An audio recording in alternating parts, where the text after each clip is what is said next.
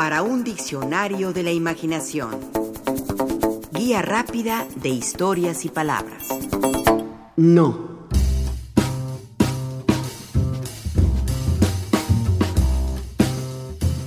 No es no. O tal vez un sí. O en definitiva un no. N-O, no. De no, gracias. De no para la otra. De no, paso. De no me gustan los percebes. No traigas ese animal a casa. Te he dicho que no me agradan tus amistades. No te asomes ahí, que te vas a caer. No traigas a tu amiguita. No te tomes todo de un jalón. No subas los pies a la mesa. ¿No me entiendes? No sé qué estamos haciendo aquí. No sé por qué nos casamos. No entiendo cómo puedes fijarte en mí. También está el no condicional, con su consiguiente amenaza. Si no me traes ese paquete, mañana te echaremos en el Hudson con pies de cemento. Si no te comes la espinaca, no vas a crecer fuerte. Si no te abrochas esa agujeta, terminarás en el piso. Si no recoges eso a la una, a las dos, a las tres, si no te largas ahora mismo, llamaré a la policía.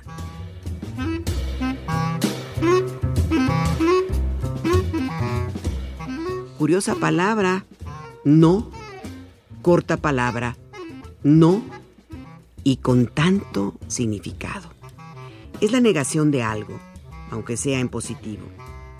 No dejaré de quererte nunca. No te olvidaré jamás.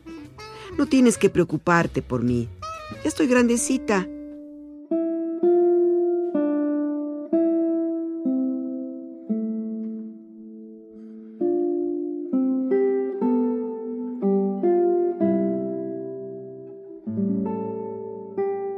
El uruguayo Mario Benedetti en su poema Decir que no afirma. Ya lo sabemos, es difícil decir que no, decir no quiero, ver que el dinero forma un cerco alrededor de tu esperanza, sentir que otros, los peores, entran a saco por tu sueño.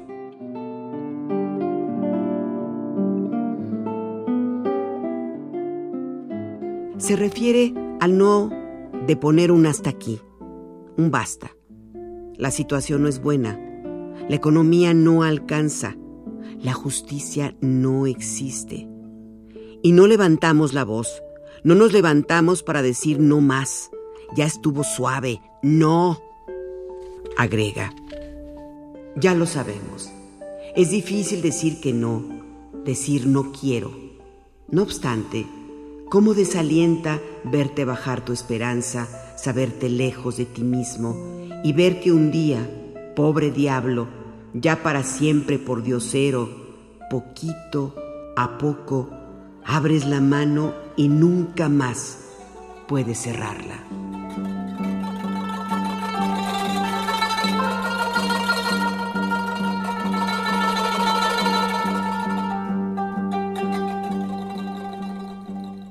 La palabra no viene del latín non, con el sentido de ni una cosa y esta de la raíz indoeuropea ne. Esta raíz nos dio necio, nefando, nefasto, nulo, nimio, nimiedad, nihilismo, entre muchas otras palabras. El no, aunque suene obvio, se usa para negar. No me hables así. No soy tu esclava, soy tu esposa. No leas eso no es bueno para alguien de tu edad. No te metas a esa agua que está toda sucia. No me grites, te lo prohíbo. No llegues tarde. No te quedes a ropa. No me gusta la sopa fría. Bien mirado, el no es la palabra del tabú, del no hacer, de las prohibiciones. No matarás. No comerás el fruto prohibido no vayas a ese antro. No permitas que te vean desnuda. No dejes que te toque. No pases esa frontera. No tomes refresco. No pongas los codos en la mesa. No dejes los calcetines tirados. No llegues después de las once de la noche. No me levantes la voz. No enseñes las piernas. No seas una cualquiera. No llores. No des brincos. Los niños no hablan ni hacen preguntas.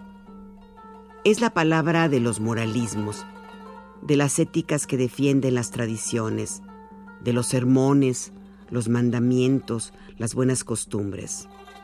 No entres con esos zapatos llenos de lodo. No te creemos. Tú lo has de haber provocado. No cruces la calle sin ver. No vayas, es peligroso. No te subas al árbol. No te saques los mocos. No sé por qué te tuve. No faltes a la misa. No te dejes, tú también golpéalos.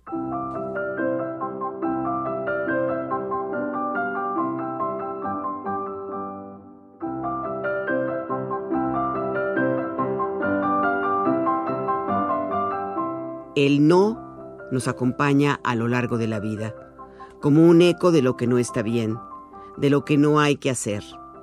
Es el sentido del poema Biografía de Gabriel Celaya, que dice esto.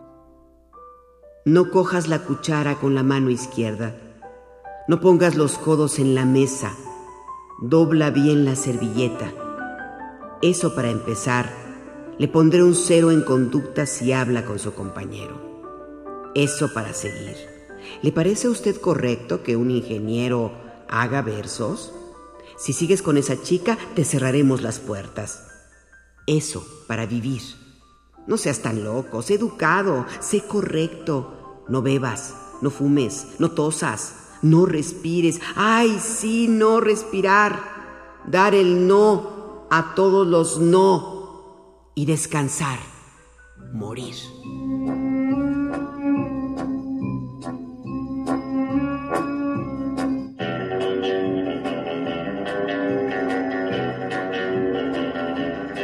El no es como el villano de la película. Por eso Ian Fleming, el creador de James Bond, le puso no a uno de los grandes malvados de la serie de novelas y películas con el agente 007 con licencia para matar.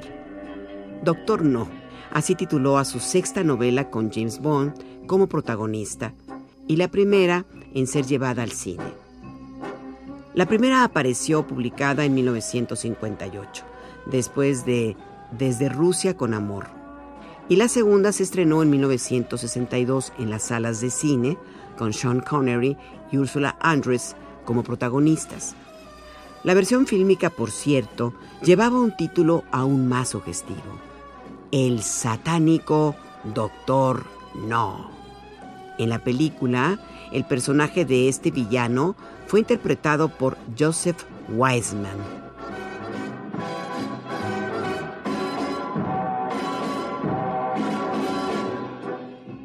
El doctor No era alto, cerca del 1,90 de estatura, de aspecto adusto y temible, origen chino, que vivía en la isla Key, en las Bahamas, donde se había recluido como un rico comerciante de guano.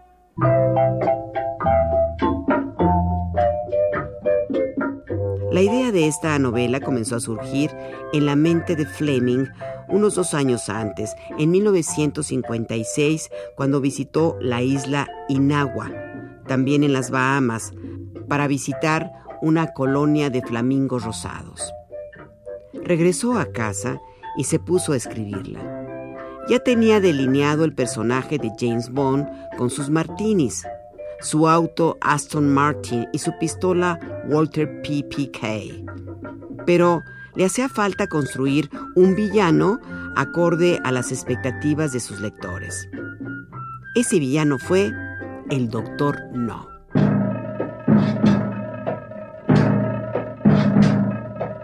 Se trataba de un mafioso chino, perteneciente a la pandilla Tong, quien por faltar a sus códigos de honor y robar algo que les pertenecía, le cortaron las manos como escarmiento.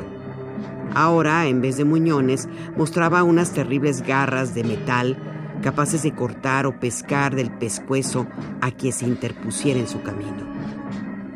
Su fachada es empresario en el ramo del guano, pero en realidad fabrica armas que vende a los rusos.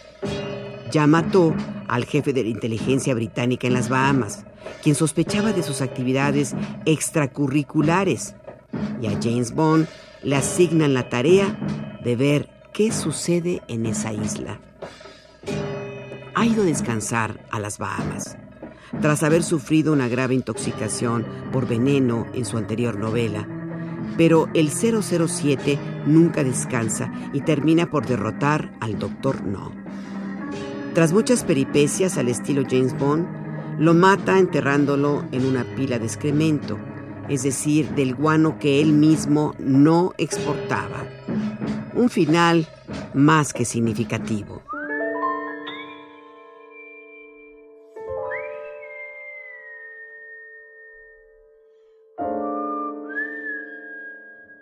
A propósito de la palabra no, una vez pusieron a prueba a Tito Monterroso, el gran escritor de origen guatemalteco. Le hicieron una entrevista y le preguntaron algo de índole capciosa. ¿Sabe usted decir no? A lo que Monterroso contestó silogista y contundente. No. Participamos en este programa Juan Ramírez, Rafael Méndez, María Eugenia Pulido, Mauricio Carrera y Pilar Muñoz.